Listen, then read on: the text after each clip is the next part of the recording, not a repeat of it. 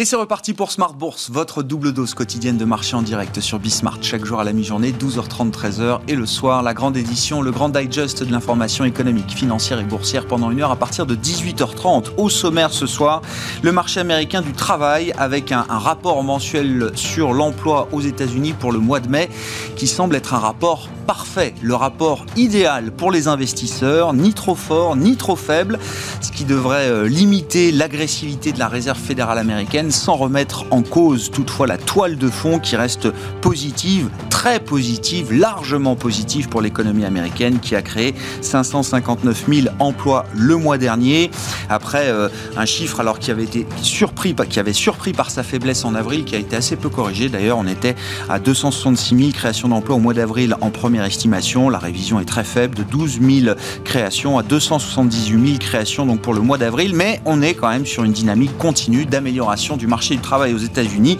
et un taux de chômage même qui tombe sous les 6%. Désormais aux États-Unis pour le mois de mai, 5,8% pour le, taux de chômage de ce rapport mensuel sur l'emploi. Ce sera évidemment le point de départ de notre discussion de marché dans quelques minutes avec nos invités ce soir. Notez que le marché euh, obligataire, lui, se détend encore un peu plus après ces chiffres d'emploi, le rapport parfait donc. Euh, le taux américain à 10 ans retombe sous 1,60, autour de 1,56% au moment où on se parle. Le CAC 40, lui, sur les marchés actions en Europe, à Paris, tient les 6500 points en clôture ce soir. Hein. Le mois de mai a été un mois très positif pour les actions et pour les actions européennes spécialement. Le mois de juin démarre euh, plutôt du bon pied avec un CAC donc au-delà des 6500 points en clôture ce soir. Vous aurez le résumé complet dans un instant avec Nicolas Pagnès depuis la salle de marché de Bourse Direct. Et puis comme chaque vendredi soir à partir de 19h15, la leçon de trading avec Christian Sanson, le responsable des formations de Bourse Direct, qui sera avec nous en plateau pour euh, poursuivre sa leçon concernant le SRD, le service à règlement différé. Ce sera donc dans le dernier quart d'heure de Smart Bourse ce soir.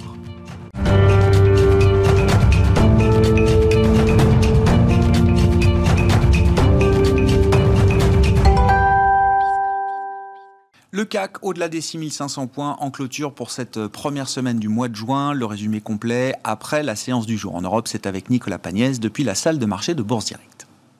Clôture dans le vert ce soir pour le CAC 40. L'indice parisien gagne 0,12% à 6515 points.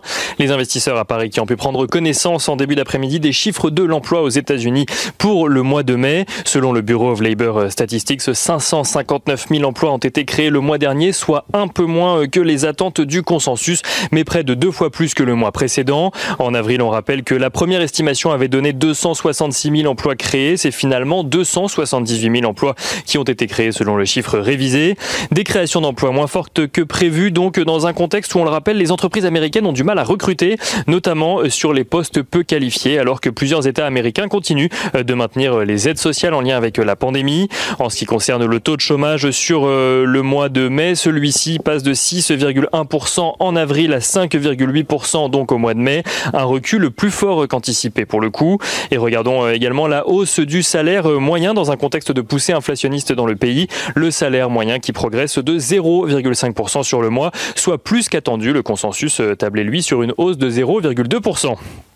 Les investisseurs qui suivent également les négociations entre le gouvernement Biden et les euh, républicains sur le vaste plan d'infrastructure. Joe Biden euh, se serait montré euh, enclin hier à laisser tomber son projet d'imposition sur les sociétés américaines pouvant aller jusqu'à 28% pour le remplacer par une imposition minimum de 15%. Une concession aux républicains qui voterait en contrepartie l'allocation de 1000 milliards de dollars à de nouvelles dépenses d'infrastructure.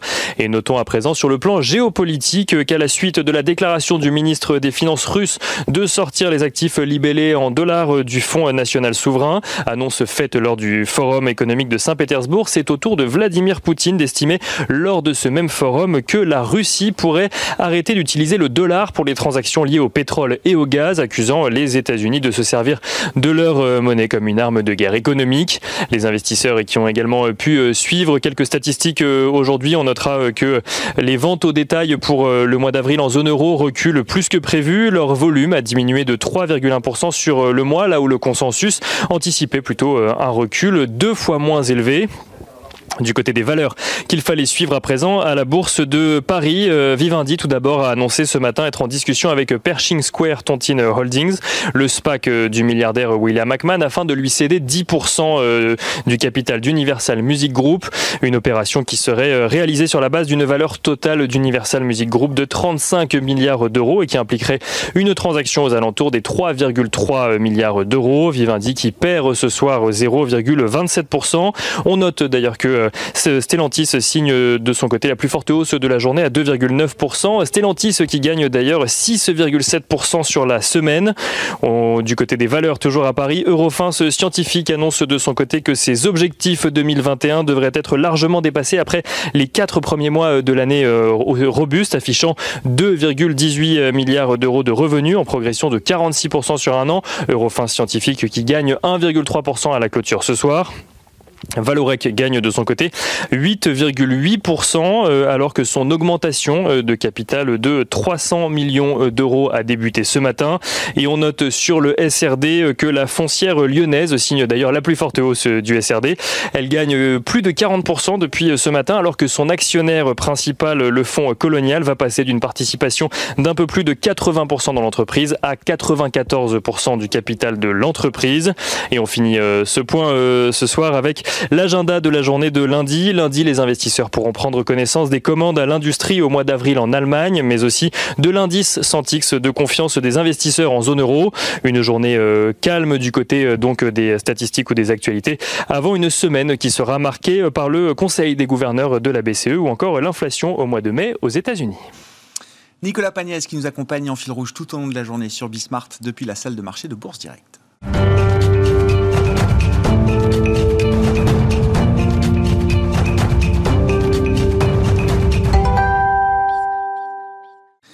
Trois invités avec nous chaque soir pour décrypter les mouvements de la planète marché. Alain Dubrul nous accompagne, le directeur de la gestion de Claresco. Bonsoir Alain. Bonsoir Bienvenue. Grégoire. Bienvenue à David Calfon qui est avec nous également ce soir. Bonsoir David. Bonsoir Grégoire. Vous êtes le président de SOIS et merci également à Olivier Ringard d'être avec nous. Bonsoir Olivier. Bonsoir Grégoire. Vous êtes directeur des investissements de Neuflis OBC. Je me tourne vers l'économiste euh, Olivier Ringard. Le rapport mensuel sur l'emploi aux États-Unis. Chaque mois donc, on a la photographie, la dynamique même du marché du travail euh, américain. C'est un des chiffres les plus importants pour euh, la planète euh, finance, pour la planète euh, marché. Je disais en introduction, est-ce que c'est le rapport idéal, le rapport parfait?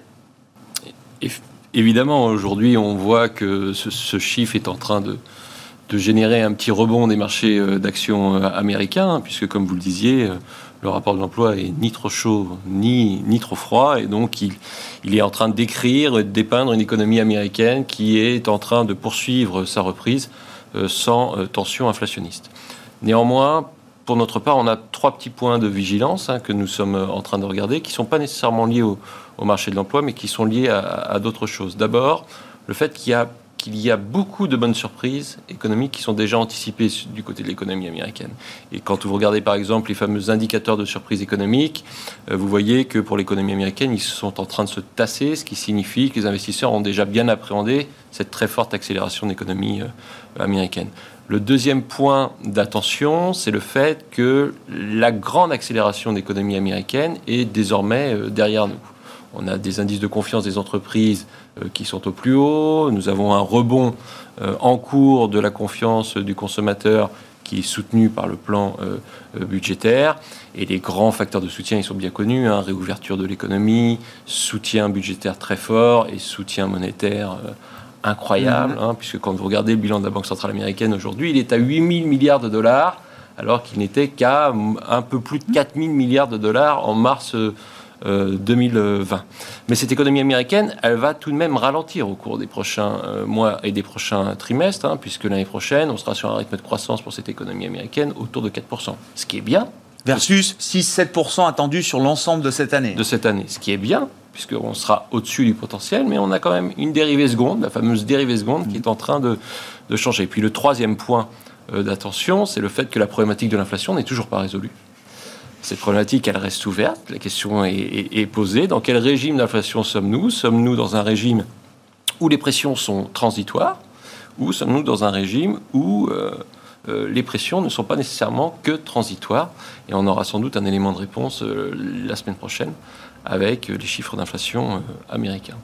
Qui seront, le, allez, on va dire, la, la deuxième série de gros chiffres d'inflation après les chiffres du mois d'avril déjà, qui ont montré une inflation sous-jacente, notamment autour de 3%. Hein. On regarde différents rapports sur l'inflation, mais l'idée c'est 3%. On aura peut-être des chiffres encore plus importants la semaine prochaine pour le mois de mai. On peut avoir des chiffres un peu plus, un, peu plus importants. Une grande partie d'entre eux vont être euh, alimentés par le fort rebond des prix des matières premières, qui est en train de se poursuivre. Et ce fort rebond des prix des matières premières, il va très probablement hein, continuer d'alimenter les pressions inflationnistes au cours de ces deux, trois prochains mois, et vont, ce qui va continuer à, alimenter le débat sur pression inflationniste transitoire ou pression inflationniste un peu plus euh, persistante. Hmm. Comment vous comprenez, David, les, enjeux de marché autour de la situation économique américaine hein? C'est quand même le gros sujet du, moment. Euh, on voit les marchés obligataires, enfin des taux à 10 ans américains, là, qui sont quand même assez nettement retombés de quelques points de base après la publication du, rapport sur, euh, sur l'emploi. Comment vous comprenez que les taux américains, par exemple, ne montent plus? Est-ce que l'inflation ne sera finalement qu'un mirage transitoire? Ou est-ce que non, cette question-là est une question qui pourra à un moment poser un peu plus de problèmes que, que ça n'a été le cas jusqu'à présent. Alors, ce qui est clair, c'est que les marchés obligataires croient au scénario de la Fed. C'est la seule conclusion qu'on peut tirer. Hein. quand on a des chiffres d'inflation qui sont quand même nettement supérieurs à ce qu'on avait l'habitude de voir, et qu'on voit des marchés obligataires qui restent très calmes, voire qui ne réagissent pas du tout, c'est que les marchés obligataires ont l'air de croire le scénario de la Fed, le scénario de la Fed qui est lequel? Celui d'une inflation qui va probablement continuer de, générer des discussions et des surprises euh, un peu désagréables, probablement jusqu'à la fin de l'année 2021, mais pas au-delà. Hein. Mm. Donc c'est l'idée de ce fameux scénario d'une inflation transitoire. Alors, je pense qu'il faut revenir à pourquoi on a cette inflation. On a cette inflation tout simplement parce qu'on a un gros déséquilibre entre des chaînes de production qui ont été extrêmement perturbées euh, par euh, l'arrêt quasi total de de l'économie l'an dernier, et une demande qui est en train de repartir et qui repart quasiment plus fort que ce qui était prévu. Donc on a ce gros déséquilibre. Est-ce que ce gros déséquilibre, il est permanent? Moi, je ne le pense pas. Euh, on, est quand même dans un jeu où on va s'adapter. Alors, pourquoi on a des, problèmes pour s'adapter? C'est que euh, on, est en train de vivre, encore une fois, je, je, le dis souvent, une situation qui est totalement inédite. Mm. La crise était inédite, la réponse à la crise est inédite, la sortie de crise est inédite. Mm. Donc en fait, on, comprend que les agents économiques aient beaucoup de mal à s'adapter. Quand, vous êtes un producteur, quelle quantité produire en ce moment moi, j'aimerais pas être à leur place. Hein. je, voilà. Est-ce qu'il faut acheter comme stock euh, à, quel niveau de demande s'adapter? Très compliqué. Mm. Donc, euh, donc heureusement, c'est pas mon métier, mais euh, je, pense et je fais confiance euh, dans ces agents économiques pour finalement, au bout de quelques mois, s'adapter. Et d'un côté, la demande va baisser. Je regardais à titre anecdotique, hein, envoyer le, le, prix des vélos qui est en hausse de 5% d'une année sur l'autre. Bon, mais une fois que vous avez un vélo, vous l'avez. Donc vous n'allez pas. Vous n'en achetez pas deux tous les six mois. Voilà, exactement. Donc, bon, c'est une anecdote, mais ah euh, ça veut dire que la, la, demande, elle va quand même finir également par, se normaliser. Par se normaliser. Euh, en face, vous allez avoir une réponse au niveau de la production qui va également se normaliser. Tout ça devrait se rencontrer. Et tant qu'on a, effectivement, c'est la clé, un marché de l'emploi qui euh, n'est pas euh, tendu, mm. malheureusement. Il y a encore énormément de chômage, énormément de, sous-emploi. Ça, ça va venir mettre un, couvercle sur, sur des pressions inflationnistes. Mm. Donc, pour vous, c'est l'inflation en 2022, on n'en parlera plus. C'est à, ce stade l'idée, quoi. Euh, en, tous les cas, euh, on, ne pourra répondre à cette question que dans quelques mois. Voilà. Mais, mais euh, pour le moment, ce qui est clair, c'est que les investisseurs, le marché obligataire dans l'ensemble, c'est le signal qu'ils nous donnent en nous disant la Fed, on est en ligne avec ce que la Fed annonce. Bon, qu'est-ce qu'on peut ajouter euh, à l'analyse, euh, peut-être, euh, Alain? Et puis, moi, j'ai envie de savoir un petit peu quelle tonalité vous envisagez aussi du côté de la Banque centrale américaine. Une fois qu'on a tous ces éléments en tête, qu'est-ce qui peut se passer du côté de la Fed? Je suis tout à fait d'accord avec ce qui vient d'être dit. Ce que je pourrais préciser aussi, c'est que d'un côté, on a effectivement des chaînes de production qui ont peu produit, des stocks aussi qui ne sont pas à des niveaux très élevés et par ailleurs une demande exceptionnellement élevée parce que bah, les gens ont été privés de consommation pendant un moment, mais en, grande, un certain nombre d'entre eux ont une épargne très forte. Donc il y a un excès d'épargne qui se déverse en ce moment face à une production, bah, on ne peut pas produire plus parce que de toute façon les, les containers, il n'y en a plus. Ah, c'est saturé. canal Oui, oui, on voilà, est au maximum de ce qu'on peut ça produire. de tous les euh, côtés. Et en plus, euh, c'est vrai qu'il y a un effet, ce qu'on appelle l'assaut, mais c'est quand vous êtes producteur et que vous dites, tiens, c'est évident que la- l'activité va accélérer ces, ces prochains temps. Donc, vous cherchez à sécuriser vos approvisionnements. Donc, vous commandez un peu plus pour avoir des stocks. Donc, le, votre fournisseur, bah, lui-même, il va se mettre à commander plus. Et si on arrive jusqu'au minerai de fer, ça finit par. Hmm. Ça, ça, ça, ça- ça- ça s'exacerbe d'une certaine façon. Et donc, plus on va en amont de la chaîne, plus les prix euh, sont tendus parce que l'offre de minerai de fer, elle ne s'ajuste pas du jour au lendemain. Et néanmoins, dans un centre de produits, c'est pas le, cœur du, prix. Donc forcément, tout ça fait que sur certains, certaines matières premières un peu visibles, on a des hausses de prix colossales, mais parce que on peut se le permettre, parce que c'est une petite partie du, du produit final. Du, côté de l'inflation, je pense qu'elle est transitoire parce que pour que l'inflation soit vraiment forte, il faudrait qu'il y ait une inflation prix-salaire. Mmh. Or, les salaires, il n'y a pas de raison qu'ils augmentent beaucoup. On a quand même énormément de gens qui sont au chômage. Petit point sur les États-Unis, on a noté que le salaire horaire a plutôt augmenté. Le nombre d'emplois n'était pas si élevé que ça, enfin plutôt sous contrôle, on va dire.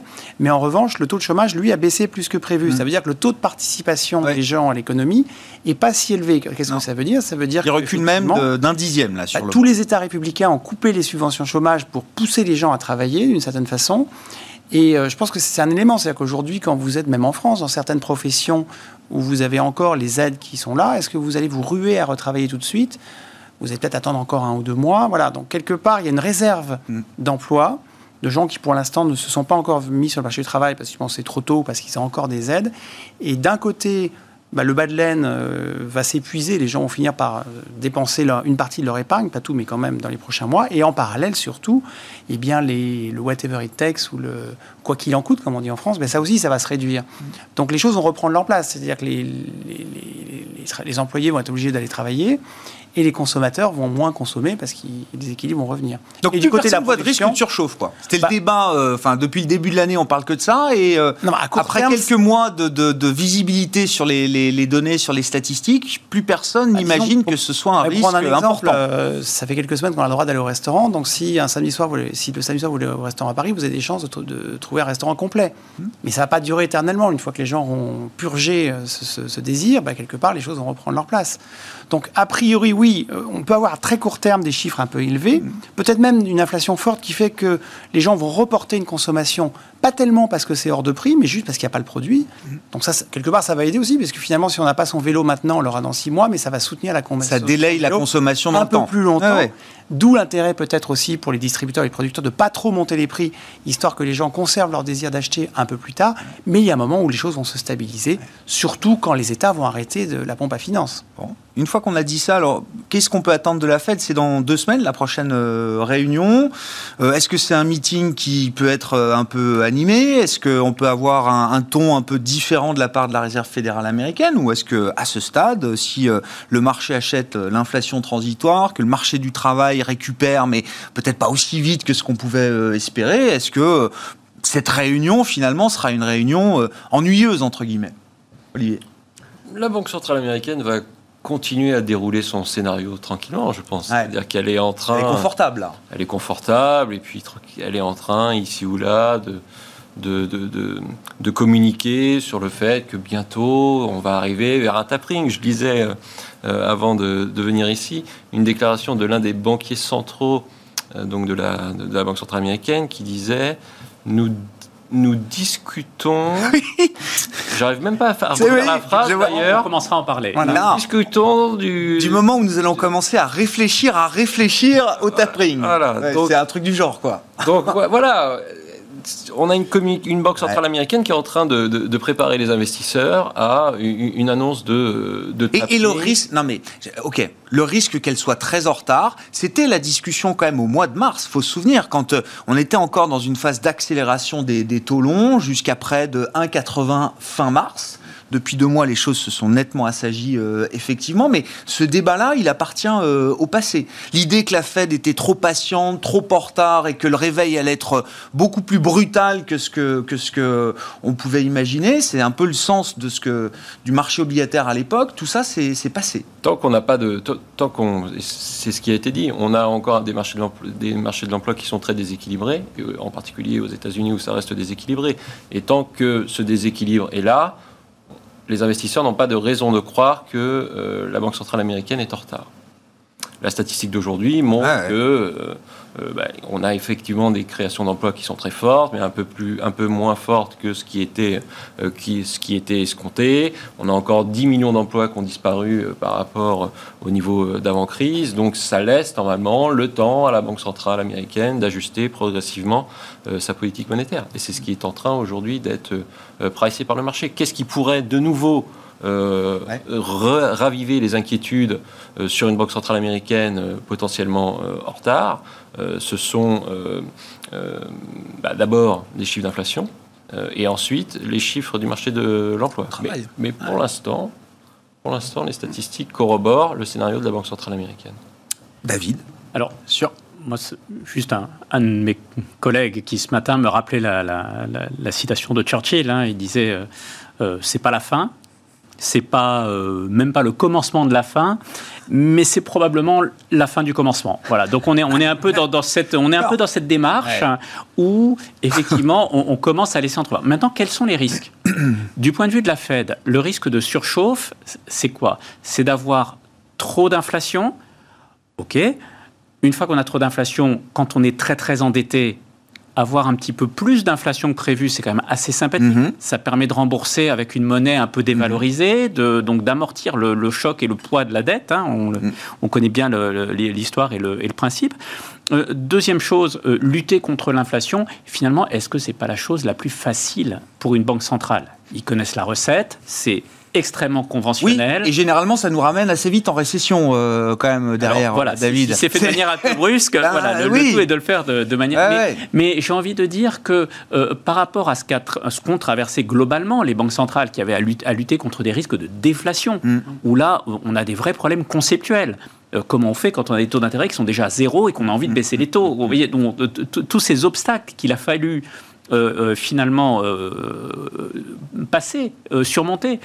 Là, on n'est pas du tout dans ce cas-là. Et je pense que la Banque centrale, les banques centrales sont assez à l'aise avec euh, l'idée de se dire bon bah si jamais on est un peu trop si on est un peu en retard finalement on connaît la recette ça sera peut-être il y aura un petit moment désagréable mais finalement pour tous ces actifs boursiers qui sont peut-être un peu surévalués, euh, finalement, euh, ça fera pleurer personne. On va y venir. Voilà. Et euh, voilà. Donc, c'est, je pense qu'on est un peu dans ce scénario-là. Il y avait juste, Alain, je vous donne la parole dans une seconde. Il y a juste eu un petit truc quand même cette cette semaine en termes d'annonce du côté de la Réserve fédérale américaine. Alors c'est microscopique, mais la Fed s'est mise à acheter quand même de la dette d'entreprise, de, de l'obligation d'entreprise. Alors c'est à peine quelques milliards. Hein. Je crois qu'au total c'est une dizaine, 13 milliards peut-être. Il y a 8 milliards à travers des ETF 5 milliards en, obligations euh, propres détenues par la Réserve fédérale américaine sur ce marché de la dette d'entreprise.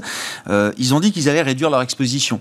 Euh, est-ce que c'est quand même un micro-signal de quelque chose, ou en tout cas que les marchés de dette de dette d'entreprise aux États-Unis, y compris pour les obligations ou pour les entreprises les moins bien notées, est-ce que ça veut dire que ce soutien-là n'est plus nécessaire aujourd'hui? Il est un peu exceptionnel. Mais il se trouve qu'au Japon, c'est déjà le cas. Hein. Ah. Depuis longtemps, donc à la limite. Et sur les actions. Ça existe. Voilà. Mais en fait, surtout, euh, moi, je, ce que je pense, c'est que la, Fed est très zen et c'est pas elle qui va intervenir en premier. Je pense même qu'elle soutient un petit peu, enfin, elle continue à être à la manœuvre pour que les taux, euh, dans la faiblesse des taux qu'on voit depuis fin mars, je pense que la Fed n'y est pas pour rien. Et donc, en effet, moi, je me serais attendu quand même à ce que ça, ça continue de monter gentiment, mais un peu plus que ça. Donc, le risque, s'il y en a un, c'est peut-être que si les statistiques d'inflation sont un petit peu punchy mhm. euh, la semaine prochaine, même si la Fed s'en fiche un peu, que le marché, lui, craque à un moment ou laisse les taux monter, les taux longs, bien sûr, hein, et que là, ça crée un petit peu d'inquiétude même si je ne pense pas, en gros, en gros, je ne pense pas que c'est la Fed qui va sonner le départ de la vraie baisse des taux longs. Enfin, dans une, d'une certaine façon, hausse plutôt. La hausse, oui, oui, d'accord. En fait, elle va, c'est plutôt un risque sur l'inflation qui ferait que le marché lui-même commencerait à avoir une certaine défiance, donc les taux monteraient. Et donc, pour calmer la hausse des taux longs, la Fed commencerait ah non, Au début, elle dira rien, mais c'est au bout d'un moment, si c'est vraiment durable, qu'elle commencera à agir. Mais d'une certaine façon, les taux auront déjà monté. Et si on se projette un petit peu plus loin, plutôt à horizon de fin 2022, c'est le jour où les taux courts vont monter que d'une certaine façon, la courbe va se dépantifier. Mm, mm. C'est-à-dire si les taux montent, si les taux courts commencent à monter, ça veut dire que quelque part, ça veut dire que l'activité, la Fed tape sur le fait que les choses vont ralentir, et d'une certaine façon, les taux longs ne, montreront plus tant que ça. Mm. Donc, à long terme, je ne pense pas que les taux vont beaucoup monter, en fait, les taux longs. Ouais, c'est ça. Et 2% finalement, euh, bon. En revanche, oui, 2% que tout ils le peuvent les atteindre. D'accord. C'est encore un objectif euh, envisageable. Et 2%, ça n'empêche pas les entreprises de se financer Non. et ça n'empêche pas l'économie de tourner. Donc ça peut, si on y arrive trop vite, c'est toujours pareil, quand les taux montent trop vite, ça peut créer un petit choc de marché. Mais imaginez une économie dans 3-6 mois avec des taux longs à 2%, ça n'empêche pas les entreprises de vivre, ça n'empêche pas les modèles de valorisation de justifier des niveaux pas très loin des niveaux actuels. Ah oui, je, je partage cet avis. Ça ne serait pas choquant d'avoir des taux à 10 ans américains à 2% avec le- ce qui se passe dans l'économie actuellement. Bon, on regarde, euh, ben, gardez la parole, David. On regarde de, de ce qu'on dit là et de ce que vous imaginez comme, euh, comme scénario, effectivement, avec euh, l'inflation au cœur de tout. Mm. En termes d'investissement euh, aujourd'hui, où est-ce qu'on en est? Effectivement, les marchés actions sont, euh, sont au top, toujours, à peu près euh, partout. En tout cas, en Europe, ça c'est sûr. Aux États-Unis, ça tient quand même relativement bien. L'Europe a été quand même le marché très fort là ces dernières semaines. Le mois de mai a été un mois très positif pour, pour l'Europe. Toujours avec l'idée d'une rotation. Je mets un petit point d'in- d'interrogation quand même. euh, sectorielle ou géographique Oui, sectorielle, géographique. L'Europe est plus value, donc euh, bon, l'Europe en profite plus. Est-ce que ça reste quand même le, le, le, le trend du moment, le momentum du moment, selon vous, euh, David? Alors, il y, a- il y a plusieurs choses. Sur les marchés actions, déjà, au, au niveau des valorisations, ce que l'on constate, c'est que ces valorisations sont plutôt quand même en train de se détendre, Ouais. même si c'est une détente qui prend beaucoup de temps. hein. on, trouve que voilà, il y, a- des résultats qui sont très bons, qui sont sortis, mais les marchés ont eu quand même une très bonne performance. On est quand même à plus 16 hein, depuis le début de l'année euh, sur, les marchés européens. Euh, donc euh, bon, il y a une détente, mais elle n'est pas aussi forte qu'on on, on l'aurait on, l'aurait souhaité.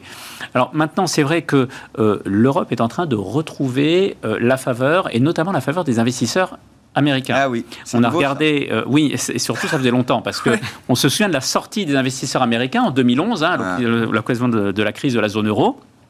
On avait bien vu la sortie, et depuis on attendait le retour. Et, et c'est vrai que là, on s'est Ça fait près de retrouvé. 10 ans qu'ils avaient quitté l'univers d'investissement européen. Oui, globalement, ils ne Ah voyaient ouais. pas l'intérêt, quoi. Alors qu'il y avait de la, la- la Chine à côté, euh, voilà. Et effectivement, ce qu'on va chercher en Europe, c'est souvent des dossiers cycliques, un petit peu value, euh, voilà. Et même en termes de diversification, c'est vrai qu'avec le, le, le- le- le retard que l'on voit euh, en termes de situation sanitaire Mhm. entre les marchés émergents et les pays développés, là où les Américains avaient l'habitude de se diversifier en allant dans les émergents, notamment en Asie, en Chine, etc. Ouais. Bon, sans parler de la situation diplomatique, parce qu'on a quand même vu que, grande surprise, Biden ne fait pas ami-ami avec Non. les Chinois, mais il reprend point par point, il poursuit la politique de Trump. Ça, c'est quand même c'est intéressant parce qu'au moment de son élection, c'était un petit peu le scénario en disant oui, tout va bien, c'est Biden, c'est génial, et même au niveau géopolitique, ça va se détendre. Pas forcément, voilà. Donc, Oui, euh, ça c'était la vision très européenne de voilà, et- et- et- Biden exactement. président. Donc euh, voilà, donc euh, US-Chine c'est compliqué. Euh, donc les émergents au global avec la situation sanitaire c'est pas simple. hein. On voit ce qui se passe au Brésil, en Inde, etc. Donc pour un investisseur américain, quand il veut se diversifier, maintenant l'Europe est devenue Une zone sûre? une zone, une zone intéressante. De Sur rattrapage. voilà de rattrapage. Vous Et, encore euh, intéressante malgré tout le rattrapage qu'on a déjà eu. Enfin, tout le rattrapage, je sais pas d'ailleurs comment vous le quantifiez, mais euh, le- l'Europe est en, en bonne place et le, le CAC fait partie des meilleurs indices mondiaux euh, depuis, euh, Oui, depuis oui, le oui. début de l'année. Mais- Ça n'enlève rien à l'intérêt du marché au moment où on se parle encore aujourd'hui. depuis le début de l'année, Grégoire, on est en train de parler de 5 mois. Ouais.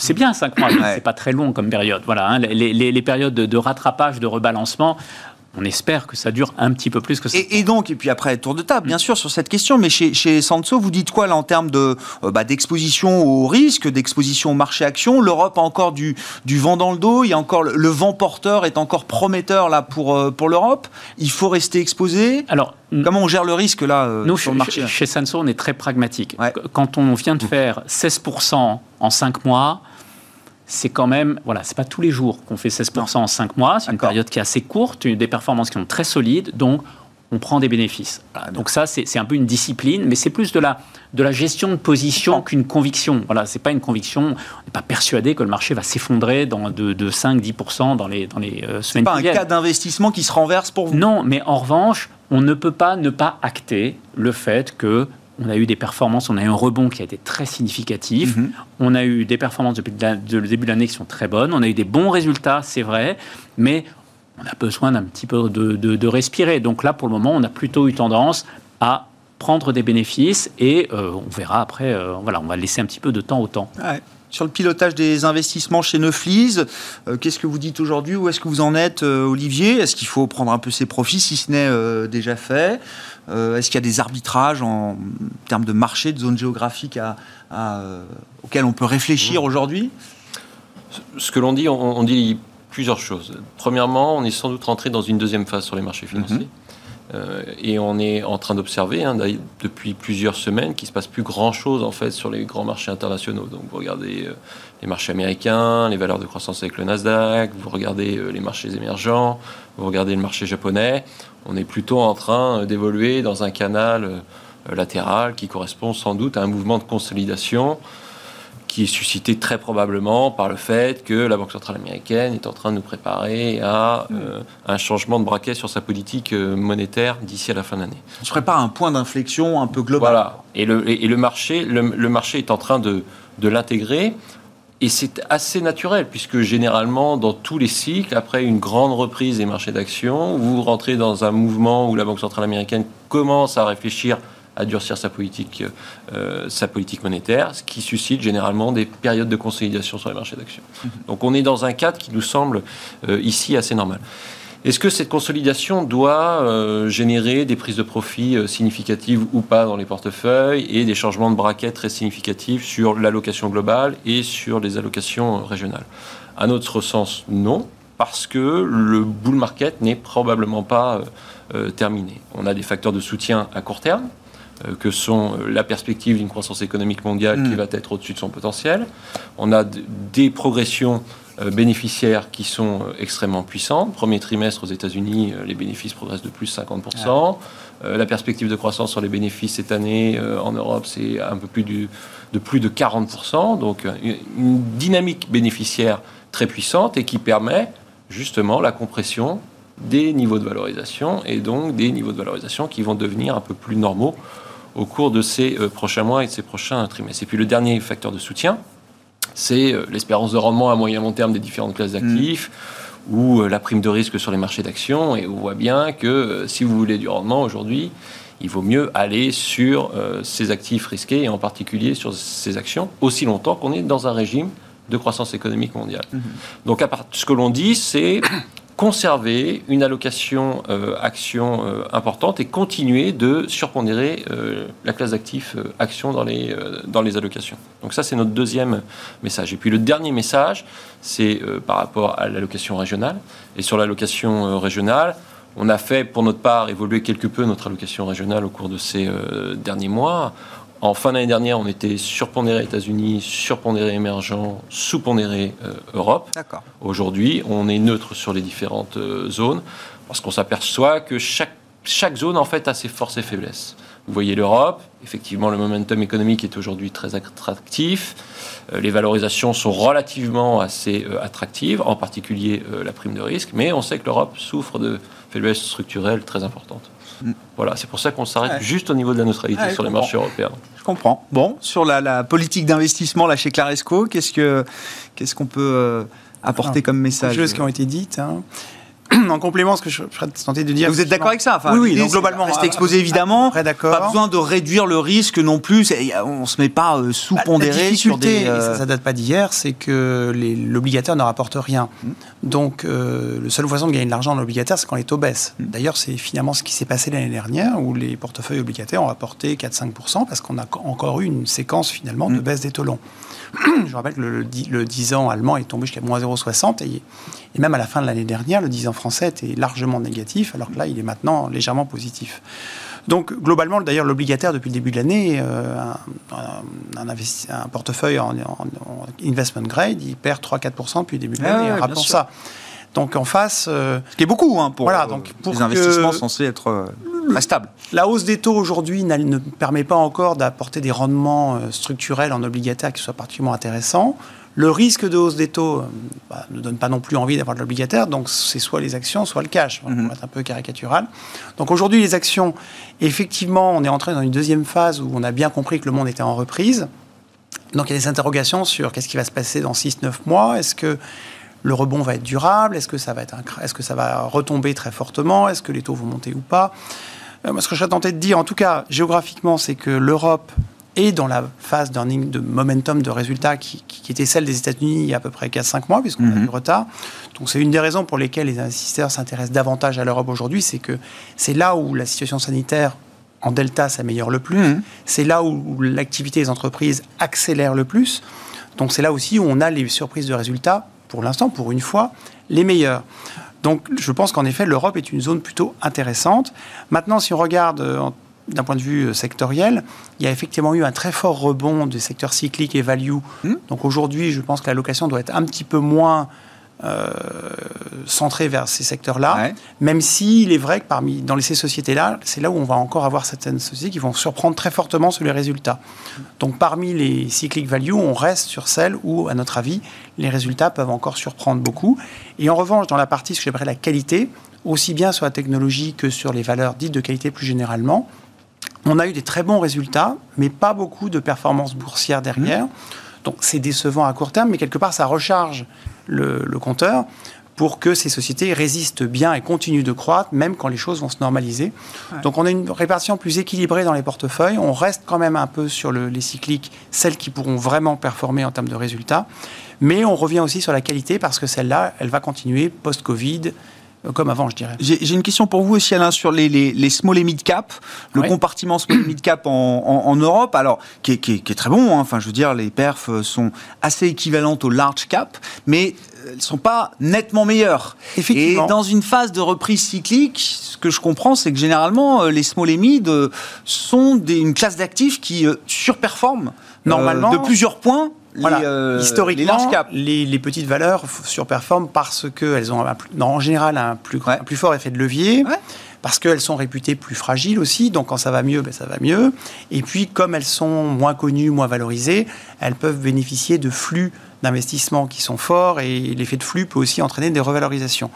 Ce qu'on a aujourd'hui, on a l'un des trois éléments, mais pas les deux autres. D'abord, d'un point de vue flux, les large caps se portent bien, donc quelque part, il n'y a pas de raison que les gens euh, en recherche de, recherche de rendement euh, vendent massivement les grandes capitalisations pour aller vers les petites. Le deuxième, il est sectoriel, c'est qu'en fait, comme on est dans une reprise qui est liée un petit peu à la value, qu'on a aussi une dimension taux d'intérêt qui sont en hausse, on a des secteurs comme les banques ou comme les matières premières qui ont assez fortement contribué au rebond des marchés, et ça, on n'en a pas dans Ils ne sont pas représentés dans les small Donc, pas de banque, pas de, pas de matières premières. Même l'auto, qui a fortement rebondi, est assez peu présente dans les petites valeurs. Donc, l'absence de ces secteurs-là explique en grande partie le fait que les petits n'aient pas tellement mieux performé. L'autre point, et ça, bon, ça, ça, reprend mon credo sur les petites et moyennes valeurs, en particulier françaises, c'est que dans ce segment, on a fait énormément de valeurs dites de qualité. Mhm. Des valeurs plus, des plus petites, mais qui sont très fortes sur des métiers de niche, où elles ont été bonnes, elles, elles le seront. Mais dans le contexte actuel de rebond de marché axé sur les cycliques, ben finalement, les valeurs petites moyennes, qui sont souvent des valeurs de qualité, performent bien, mais d'un point de vue boursier, elles ne performent pas tellement plus, voire un peu moins. Mais moi, ça ne m'inquiète pas parce que ça reste des, c'est des valeurs sur lesquelles, si je me projette à 2, 3, 4 ans, où je suis beaucoup plus à l'aise que tel ah cyclique qui on mange leur pain blanc aujourd'hui, mais qui dans 1, 2, 3, 4 trimestres vont revenir à des performances beaucoup plus médiocres. Mm. Vous, vous le disiez tout à l'heure aussi, euh, David, hein, dans le tour d'horizon des, des, des, zones d'investissement. Bon, les émergents n'ont pas l'air d'avoir la, la, faveur des investisseurs euh, aujourd'hui. Est-ce qu'à un moment, il faudra quand même se réintéresser à ces, ces zones-là? Alors, structurellement, il y a de la croissance dans les émergents, euh, etc. Mais est-ce qu'on a envie d'en remettre un peu plus dans les portefeuilles? Est-ce qu'il faudra le faire à un moment Qu'est-ce que vous est-ce que vous attendez un signal particulier? Euh, Exemple du jour, hein, Société Générale aujourd'hui, voilà, fait un call très clair sur les actions chinoises. Ça y est, les, les vents contraires vont s'atténuer. Il y a eu de la pression euh, euh, en matière politique, monétaire, budgétaire. ça a été un peu plus restrictif qu'ailleurs. sur le plan de la régulation également pour les grandes tech chinoises. Voilà, Soggen nous dit ces vents contraires sont sont un peu passés, sont en train de s'affaiblir. Donc il faut recharger et remettre des actions chinoises aujourd'hui. Le yuan en plus est sur une trajectoire ascendante. Euh, voilà, je sais pas, est-ce que vous trouvez quand même des, intérêts particuliers en ce moment pour euh, certains émergents? Alors, on, l'a vu déjà cette semaine, hein, les émergents ont commencé à se performer. Oui, hein, en performance, même Amérique latine, voilà, Amérique, voilà, malgré la Chine, ça se, voilà, Inde, Amérique latine, ça a bien marché ces dernières semaines. Donc, effectivement, c'est un segment où il y a eu un petit peu un faux départ, hein, c'est-à-dire le, début d'année, boursièrement, hein, le, début d'année a été très fort, puis tout d'un coup, euh, rattrapé par la situation sanitaire, donc euh, ça, a beaucoup euh, rebaissé. actuellement, c'est pas un mauvais moment pour reprendre des émergents, effectivement. Donc, c'est n'est pas du tout quelque chose de, de, choquant. Je pense qu'effectivement, c'est le moment de s'interroger sur les valorisations, sur plus que la valorisation en absolu, c'est qu'est-ce que l'on a pour une unité de valorisation. Hein. C'est-à-dire que euh, effectivement, il y a beaucoup de valeurs de qualité euh, dans la tech, des, plateformes, etc., qui ont beaucoup mm, baissé, qui ont beaucoup consolidé et qui se retrouvent euh, à des niveaux de valorisation qui sont redevenus assez, assez corrects. Ah j'avais même un, de mes un de mes confrères qui, qui me disait en plaisantant, mais finalement, est-ce que Facebook a, 30 fois les bénéfices pour 30% de croissance? Est-ce que finalement, c'est pas value? Bon, on peut s'interroger. Alors moi, j'irai pas jusqu'à là, mais, mais historique de, de, de, de, ce genre de valeur. Mais, mais je pense qu'effectivement, euh, on, on, peut se réintéresser euh, sur, sur, ces valeurs euh, au, cas par cas. Et je pense qu'effectivement, il faut pas trop suivre les tendances. racheter des banques aujourd'hui, c'est compliqué. Mais parce que sur le long terme, vous dites, ok, j'ai peut-être des banques aujourd'hui, mais sur le long terme, je suis plus à l'aise à avoir du, enfin Facebook, c'est l'exemple que vous avez cité. J'en sais rien si c'est Facebook, Amazon ou, ou, ou un autre, mais bah, il y a toujours cette idée que sur le long terme, on, est plus intéressé quand même toujours par ce genre de valeur bah, que par euh, les banques européennes. C'est-à-dire qu'on n'est surtout euh, pas du tout. Quoi, je, sais qu'il y a eu ce débat hein, sur les GAFA en disant est-ce qu'on euh, on est en train de. Est-ce qu'on va voir une explosion de la bulle des GAFA comme on a vu une explosion de la bulle Internet? La situation n'est pas du tout la même. ce sont des sociétés qui génèrent du mmh, cash, mmh. beaucoup de cash, mmh. et donc bon, bah, quand elles arrivent à des niveaux où en valorisation on arrive à justifier, bah, il, faut les, il faut les reprendre parce que sur le long terme, voilà, ce sont déjà des, gagnants. Sur, les, émergents, euh, Olivier, sur, le yuan, hein, c'était quand même un petit sujet cette semaine. Je crois que la, Banque centrale chinoise essaye quand même de, freiner un peu l'appréciation mmh. du yuan après une hausse de plus de 10% quand même sur un an face au dollar, face aux, devises des grands partenaires commerciaux de la Chine également. Est-ce que ça leur pose problème à ce stade? Qu'est-ce que ça traduit comme situation? Euh, On a observé en Chine un mouvement de durcissement euh, global de la politique économique. D'une certaine manière, le yuan a participé à ce mouvement de, de durcissement. Et on voit qu'un certain nombre d'indicateurs chinois sont en train de, dépeindre un ralentissement en cours de cette économie, euh, de cette économie chinoise. Et il est les services, notamment la consommation, hein, c'est plus sur la partie domestique. Tout à fait. Et il est vraisemblable que euh, les autorités, euh, les autorités monétaires chinoises ne souhaitent pas que ce ralentissement se transforme en ralentissement trop, euh, trop important. Donc ça, c'est un élément. Après, pour revenir sur le, cas d'investissement euh, des pays émergents, on a quand même deux difficultés à être mm. très positif à court terme sur les, sur les pays émergents. Le premier, c'est que la situation sanitaire est loin d'être euh, stabilisée.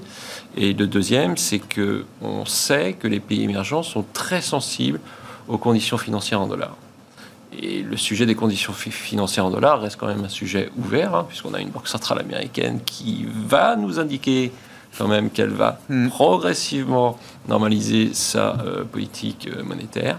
Et la question également de l'évolution du dollar, hein, qui, a un impact très important sur les conditions financières des pays émergents, reste également une, question à, considérer. donc, nous, sur les émergents, on est plutôt, voilà, on est neutre sur, sur, cette, sur, cette zone-là. On, avait, on était surpondéré en fin d'année dernière, comme je disais euh, tout à l'heure.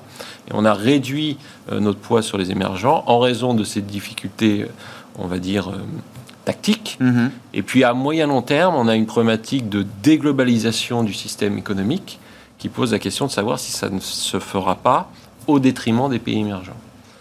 et ça, c'est une question évidemment dont on a le temps. Oui, oui, oui, on aura le temps d'en reparler. Sur, le dollar, vous êtes toujours euh, positif. Là, c'est vrai qu'il a un peu refaibli ces derniers temps. Et, on, a, euh, on a, positif dollar là pour le reste on a eu, On a eu raison quelques, quelques semaines. Oh, bah oui, le dollar a oui, oui on est tombé à 1,17 hein, sur le dollar, effectivement. Tout à fait, mais effectivement, on conserve notre biais positif sur le dollar pour l'année 2021 euh, et 2022, avec toujours une cible à fin 2022 à 1,10.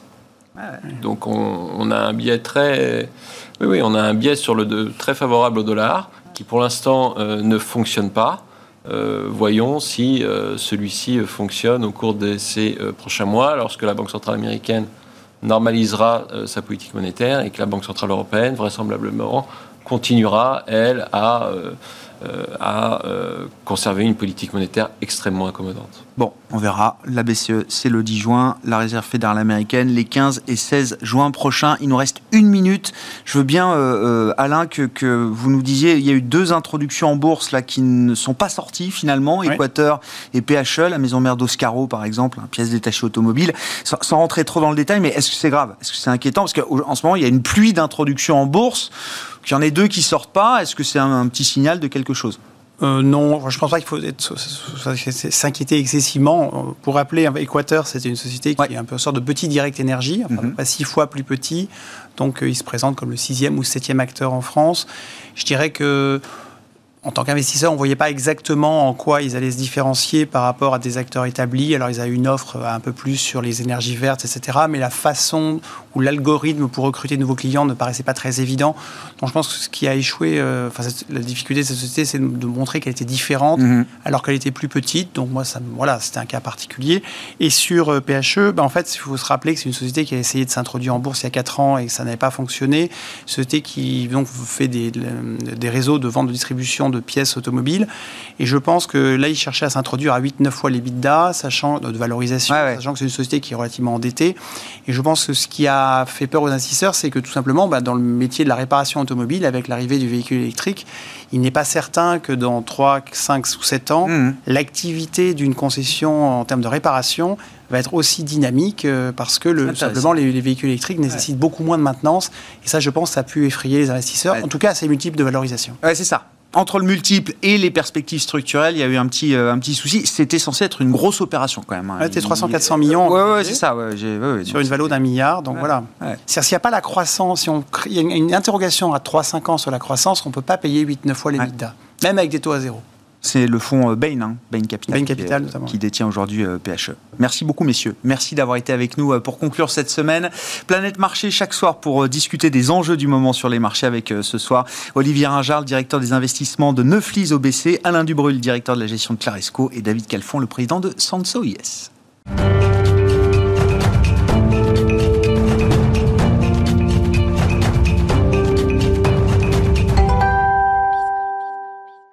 Le vendredi soir, à partir de 19h15, dans Smart Bourse, c'est la leçon de trading avec Bourse Direct. Et on retrouve Christian Sanson qui est avec nous pour conclure cette semaine, responsable des formations de Bourse Direct. Bonsoir Christian, bienvenue.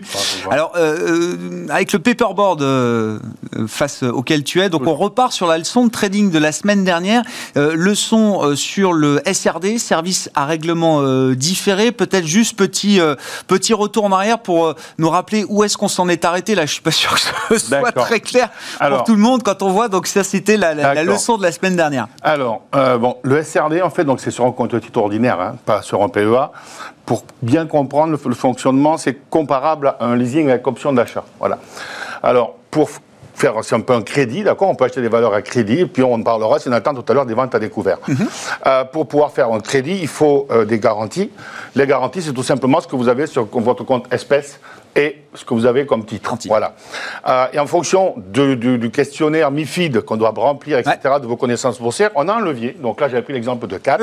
Et donc, avec ça, on pouvait intervenir sur 90 000 euros. Alors d'ailleurs, c'est bien de, reprendre cet exemple parce que j'ai oublié de signaler la, semaine dernière que si, admettons, j'avais 5 000 euros de Danone en cash que j'avais acheté oui, oui, bien sûr, ouais.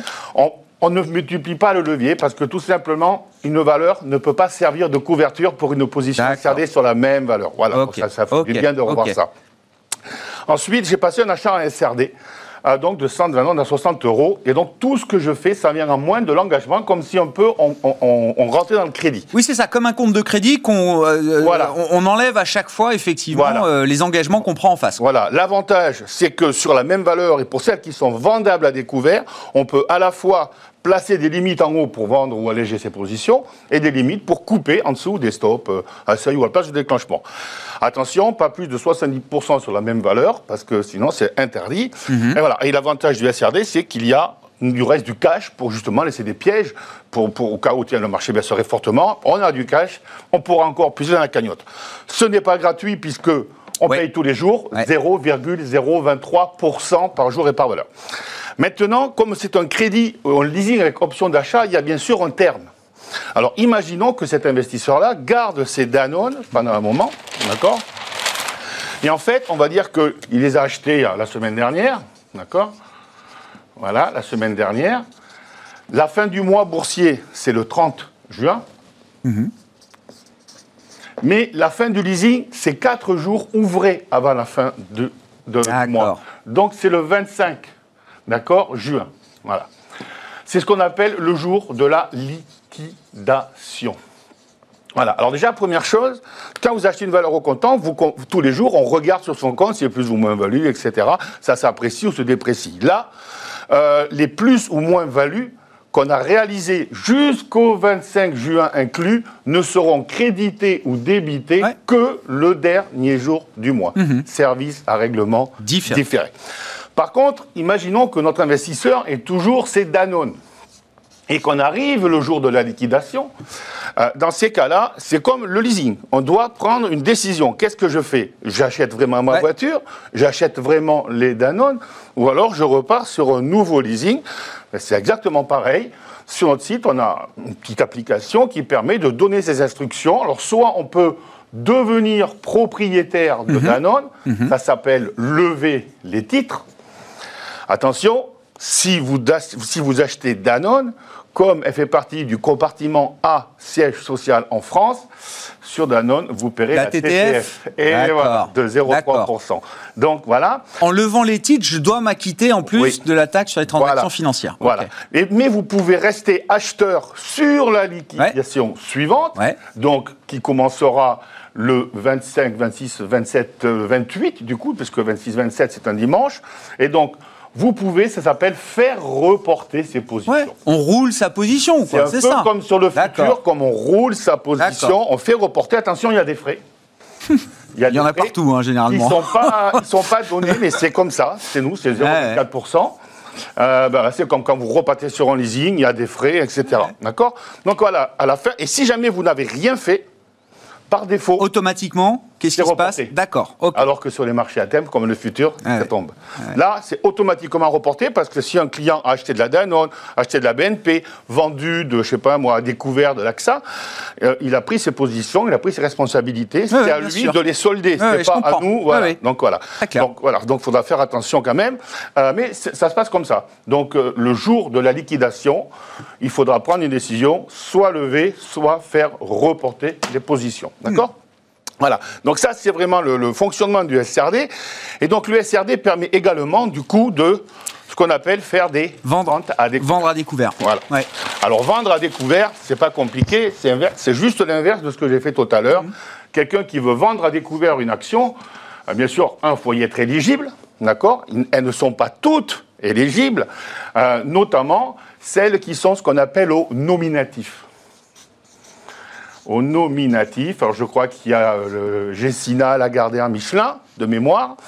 Euh, parce que, alors, pour euh, la culture générale, il y a ce qu'on appelle le nominatif pur et le nominatif administré. En fait, le nominatif, c'est quand la société connaît le nom de ses actionnaires. Mhm. Le nominatif pur, c'est que les titres, ils sont vraiment dans les comptes, livres comptables de la société. Le nominatif administré, c'est ils sont chez Bourse Direct. D'accord? Mais la société connaît quand même le nom.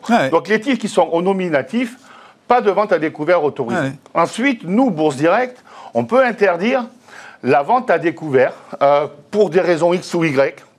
Alors déjà, je vous explique, quand vous vendez à découvert, on vous prête des titres, et quand vous les avez rachetés, vous nous les remboursez. Mais on n'a pas tous les titres de la planète, donc il va peut-être falloir qu'on en emprunte. Et, vous aussi, oui, c'est ça. Et comme on a du mal à les emprunter, parce qu'on va les trouver, on ne va pas vous autoriser à les vendre à découvert. Donc c'est ça. Et il y a tout un tas de petites valeurs moyennes, etc., qui s'appellent long only. Oui, c'est vrai. Acheteur seulement, c'est-à-dire que la société veut bien que les, les, investisseurs achètent à crédit, empruntent, achètent à crédit en fait les actions, mais elles ne veulent pas qu'ils s'amusent à spéculer à la baisse sur le. Il y a un SRD long only effectivement. C'est ça, SRD, SRD, LO, long only. D'accord? Et quand nous, on l'interdit, il y a simplement marqué VAD barré. D'accord. Alors, la fameuse vente à découvert, ben, c'est pas compliqué. Un, on commence par vendre une action que l'on n'a pas. Hmm? Et deux, on va la racheter du coup. Hmm. Si, je- si elle monte et que je la rachète au-dessus, ben, je perds. Ouais. Donc ça s'appelle un rachat. hein. Voilà. Et là, j'ai soldé ma position. Mais si au contraire, elle baisse et que j'achète en dessous, je gagne. Voilà. Donc en fait, il y a deux sens. Il y a toujours la hausse ou la baisse. Et donc la hausse, c'est pas compliqué. On peut la faire soit au comptant, soit en SRD sur un compte de titre ordinaire, PEA que comptant. Mais pour profiter des mouvements baissiers, courts ou moyens, on ne va pas rester vendeur à découvert, on n'est pas un hedge fund, d'accord On peut, on peut pr- vendre à découvert. Alors attention, la vente à découvert, elle peut être momentanément suspendue Ah oui. euh, pour plusieurs raisons. La première, c'est lorsqu'il y a paiement du dividende. Un dividende, quand la société le donne que en cash, on peut rester vendeur à découvert. Mais si elle propose à ses actionnaires des cash ou des titres, ça s'appelle un dividende optionnel. Là, comme elle ne sait pas qui va opter pour le cash, qui va opter pour les titres, la vente à découvert est momentanément suspendue. Les vendeurs doivent se racheter la veille du détachement du dividende. Et une fois qu'il a été payé, elle est rétablie. Ensuite, la vente à découvert peut être momentanément suspendue par les autorités de marché, Ah comme oui. en 2008. A vu sur les banques, bancaires. hein, c'est ça. ouais. Et voilà, par exemple, euh, il y a eu aussi pendant le Covid, ça a été euh, suspendu jusqu'au 13 mai, je crois, de mémoire. Euh, tous les produits dérivés baissiers plus les ventes à découvert sur les actions ont été interdits. Voilà. Mais c'est la seule façon d'intervenir directement à, à la baisse Ouais. sur des titres. Sinon, vous êtes obligé d'utiliser des produits dérivés comme des puts varants, des turbo puts, Mhm. les puts classiques, des certificats baissiers. Euh, mais voilà, nous, on utilise bien sûr, quand on fait du SRD, on ne va pas utiliser des produits dérivés comme ça. On intervient directement sur les valeurs. Et en général, ce sont les grosses valeurs. Ce pas des petites valeurs. Ouais. Voilà. Est-ce que on, on aura encore des, des choses à dire sur le SRD, euh, Christian? Euh, oui. Non, non, mais oui, non, mais Une euh, chose c'est- très importante, la prochaine fois que je viens. Ouais. Il faut faire attention, ça, peut- ça s'appelle le défaut de couverture. C'est-à-dire que quand il y a le, le titre part dans un mauvais sens et que vous avez mis tous les, les œufs dans le même panier, Oui, à un moment, les garanties suffisent les, plus. ga- les garanties suffisent plus. Et donc, ce que, déjà, ce que j'ai calculé ici, On en parlera la prochaine Voilà. fois, euh, Christian. hein. ce que j'avais calculé Ouais. avant, tous les jours, il faudra recalculer, Ouais. etc. Et ça, ce sera l'objet de la prochaine leçon. Bon, bah très bien. Le Leçon service à règlement euh, différé, épisode 2. En attendant la leçon euh, numéro 3 sur le, sur le SRD avec vous, euh, Christian. Merci beaucoup d'être avec nous ce soir encore. Christian Sanson, le responsable des formations de Bourse Direct dans la leçon de trading de Smart Bourse. Très bon week-end. On se retrouve lundi en direct à 12h30 sur Bismart.